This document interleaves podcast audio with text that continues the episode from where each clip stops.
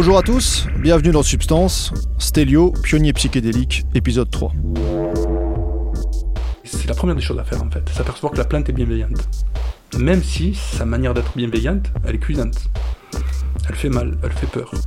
Mais es là pour ça. Sinon, il y a d'autres choses. Mais si, tu es là pour ça. Et je comprends ça. Je comprends. Cette première fois, je comprends ça. Bon, je, suis, me suis pissé dessus.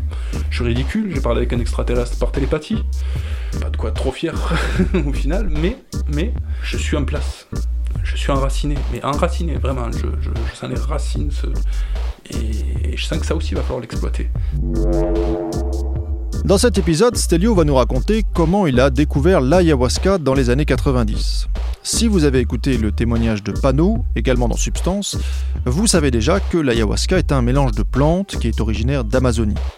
Elle est consommée habituellement dans le cadre d'un rituel dirigé par un chaman. C'est une expérience thérapeutique et hallucinatoire qui était presque inconnue en Occident dans les années 90. Mais l'ayahuasca a gagné en notoriété au début des années 2000 avec l'apparition d'Internet. Stelio sera donc l'un des premiers à découvrir la boisson sur le sol français et c'est ce qu'il va nous raconter dans cet épisode. Réglez le son, mettez-vous bien et écoutez, vous êtes dans Substance.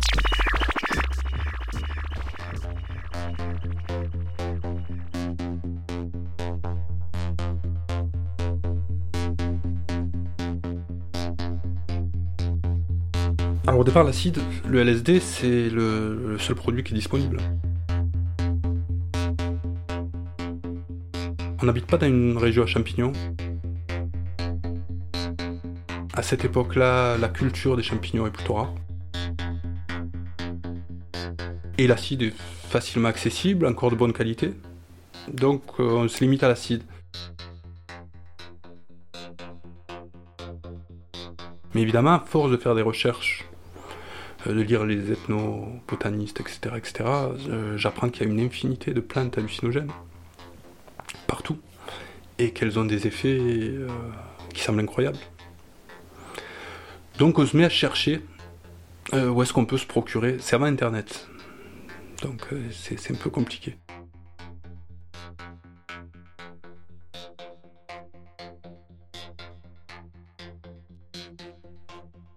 Un ami part au Brésil, fin des années 80 ou début 90, je sais pas dire exactement, et revient euh, ébloui par ce qui, ce qui apparaît être une plante.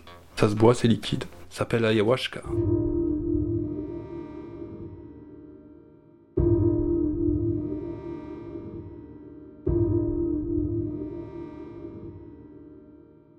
Lui, il la teste dans le cadre du Santo Daime, euh, cérémonie religieuse, mi-chrétienne, mi- mi-chamanique.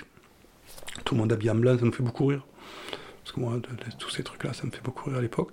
Mais il nous dit la, plante- la plante est incroyable. La plante est incroyable.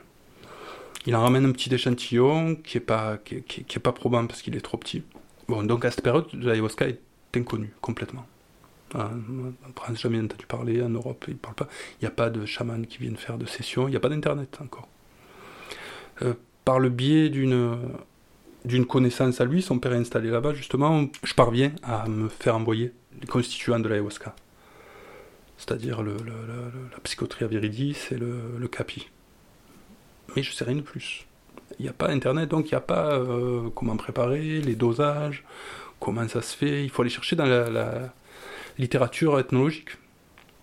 Et essentiellement Schultes, etc. Mais c'est très vague, les informations. Alors bien sûr, il y a le- l'expérience là-bas, ce qu'on nous raconte, comment ils l'ont fait. Donc on bricole. Je bricole, parce que là je le fais tout seul à ce moment-là. Les autres, ça les intéresse pas. Ils apprennent qu'il faut vomir, qu'il faut pousser pas leur. Tu as pas un acide et tu montes. Je vois pas l'intérêt de vomir, de, de- de partir en diarrhée, de se tordre. Ça a l'air, c'est un truc d'indien. Mais moi, je trouve ça fascinant. Et donc j'essaie, là encore une fois, j'essaie, j'explore et je pratique.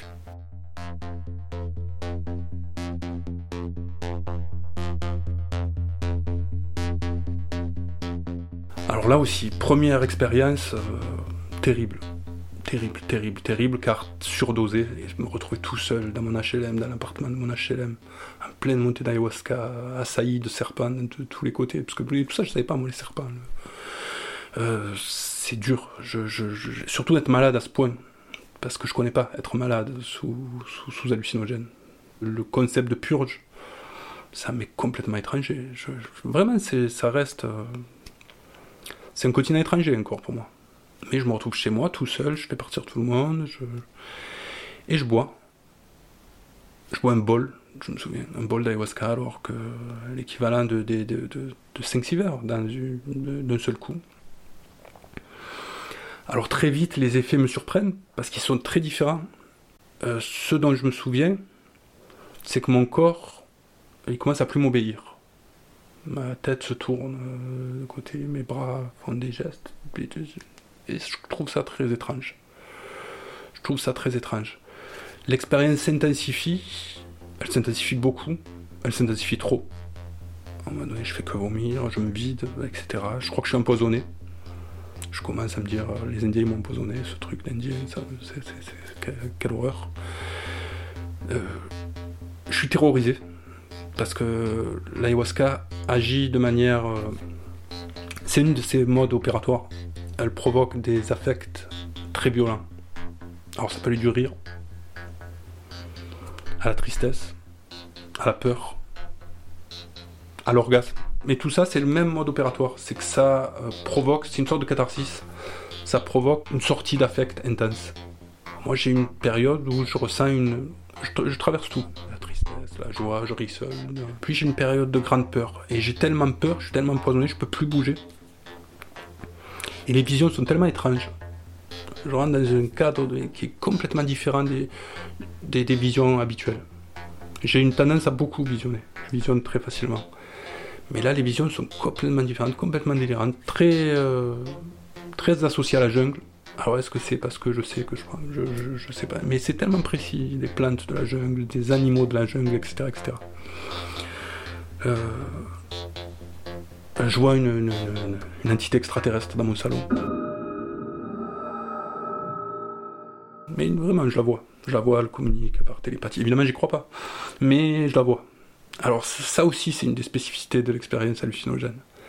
C'est euh, cette capacité à provoquer des expériences euh, qui semblent réelles et à laquelle pourtant tu crois, comme moi en tout cas, je crois pas. C'est-à-dire là, je dialogue avec un extraterrestre en forme de menthe religieuse, très, très, très beau, très, mais très flippant en même temps et qui euh, me parle par télépathie, il me dit des trucs très cons, très, euh, très liés au truc chaman, etc. T'es pas prêt, il faut un guide, des trucs, c'est pas. Mais bon, je le vis. Je le vis, je le vois, je peux fermer les yeux, il reste. Euh, on communique par télépathie, j'y crois pas. Alors ça c'est le problème, il y en a beaucoup, ils croient à ce qu'ils voient. Alors quand tu commences à croire à tout ce que tu vois, quand tu rentres dans les doses un peu costauds, es en danger un réel danger. Faut pas croire tout ce que tu veux. Et c'est ça, il faut pas non plus tout rejeter. Il y a une subtil. C'est un langage en fait. C'est un langage symbolique. Et là aussi, c'est bien d'être au courant de comment fonctionne le symbolique. Et là, c'est très symbolique. Alors pourquoi un extraterrestre? Pourquoi en forme religieuse? J'ai pas d'explication.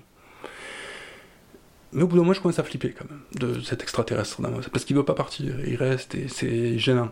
je suis dans une situation gênante.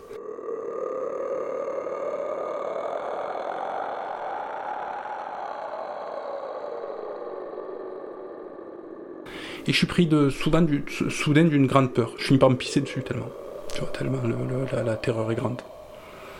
Et je me dis, mais c'est quoi ce truc que j'ai avalé, euh, qui fait venir des extraterrestres dans mon salon, qui me fait me vider, qui, me propulse dans la jungle. Euh, je vomis des serpents noirs et je sens leur langue taper sur ma joue au moment où je vomis. Pour te dire à quel point l'expérience au niveau perceptif, elle est réelle. C'est pas un rêve, c'est beaucoup plus concret. Je me souviens très bien euh, vomir dans le seau, et je vomissais que des serpents noirs, et certains me tapaient la joue, donc euh, je sentais l'effet de la queue. C'est très fou comme, comme vision. Euh, je finis allongé, le, jour va se lever, je suis allongé sur le tapis dans, mon salon, exténué, je me dis, je me suis fait rouler dessus par, par cet engin de la jungle et, et je mets du temps à remettre parce que c'est, c'est hyper violent ce que j'ai vécu, ça n'a aucun sens surtout. Les extraterrestres, le truc, quel intérêt? Les effets s'estompent, et en quelques minutes, euh, je me sens bien comme jamais je m'étais senti bien. Je me sens en bonne santé comme jamais j'avais été en bonne santé. Je me sens enraciné, posé, euh, comme euh, jamais je m'étais senti enraciné, posé.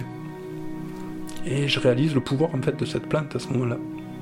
Et la différence qu'il y a entre le côté complètement fou et délirant des, visions, qui sont complètement folles et délirantes, très morales aussi par moments, et très, très différent de ce que j'avais l'habitude de vivre avec l'acide, que je maîtrisais mieux.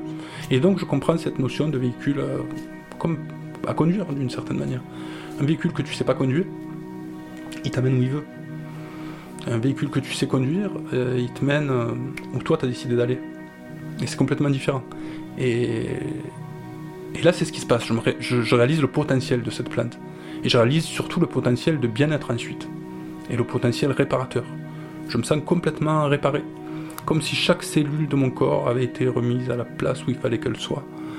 Comme si chaque idée, chaque suite de mots, parfois mal organisée, avait été réorganisée. Et je comprends à quel point l'ayahuasca est une médecine. Et je comprends aussi cette idée qui fait qu'un médecin, pour te réparer, pour te soigner, il est obligé de te faire un peu mal.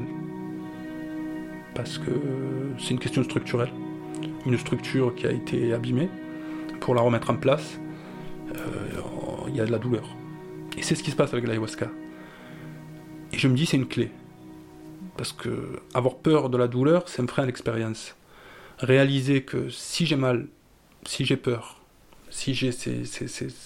C'est pour mon bien, et c'est pour me soigner, c'est une bonne chose. Après, j'apprendrai que les, certains chamans, euh, quand tu souffres vraiment, quand tu vomis vraiment, et quand c'est vraiment dur, te demandent de dire merci. Euh, pas par dolorisme débile, pas parce que euh, c'est bien de souffrir, c'est pas bien de souffrir, mais parce que si tu souffres, c'est que tu es sur la bonne voie. C'est qu'on est en train de c'est que la plante est en train de te faire du bien. Et ça change tout à l'expérience. Je m'en suis aperçu. Euh, ensuite, j'ai encadré des expériences, j'ai encadré l'ayahuasca, on a encadré l'ayahuasca pendant quelques années. Et le meilleur moyen pour rassurer les personnes, c'est leur expliquer et qu'ils intègrent cette idée. Tu as mal, mais pense au docteur. Tu vois, il n'y a pas d'anesthésie. Donc, tu sens, si tu sens la douleur, la douleur ne va pas durer, mais c'est que c'est très bien, c'est qu'on est en train de te réparer. Et ça change ton appréhension de la douleur. Tu sais, c'est un peu comme la personne qui va se faire percer, parce qu'elle sait qu'elle va se faire percer, que c'est un acte bienveillant elle ressent pas la douleur de la même manière que si quelqu'un dans la rue euh, lui avait euh, une aiguille ou dans l'oreille ou dans le nez ou n'importe où. Tu vois, le simple fait de, dire c'est pour, c'est bienveillant, ça change tout. Et c'est la première des choses à faire en fait, s'apercevoir que la plante est bienveillante. Même si sa manière d'être bienveillante, elle est cuisante. Elle fait mal, elle fait peur. Mais tu es là pour ça. Sinon, il y a d'autres choses. Mais si tu es là pour ça. Et je comprends ça. Je comprends Cette première fois, je comprends ça. Bon, je, je me suis pissé dessus. Je suis ridicule. J'ai parlé avec un extraterrestre par télépathie. Pas de quoi être trop fier au final. Mais, mais, euh, je suis en place. Je suis enraciné. Mais enraciné, vraiment. Je, je, sens les racines. et je sens que ça aussi, va falloir l'exploiter.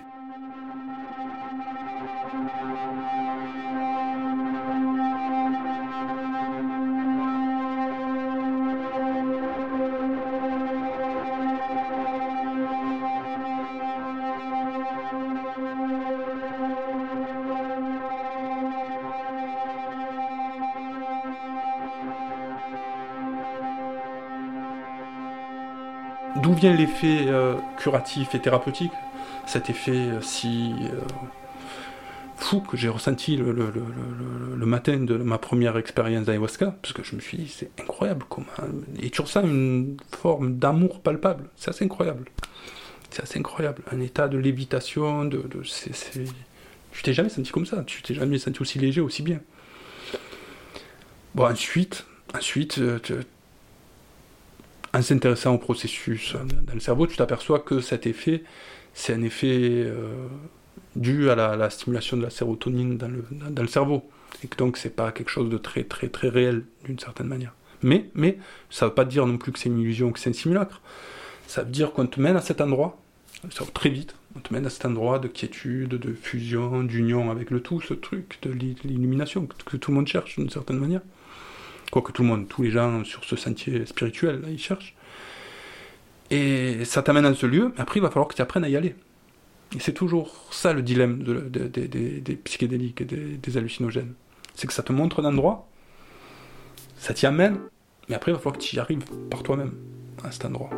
Tu peux pas te, te, te, limiter à, à l'induire par des, de manière chimique tout le temps. Tu peux pas. Et c'est ça tout l'intérêt. Cet écart. Cet écart entre ce que je peux et ce qu'on m'a montré.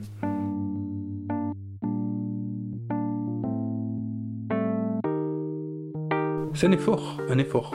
Il faut un vrai effort.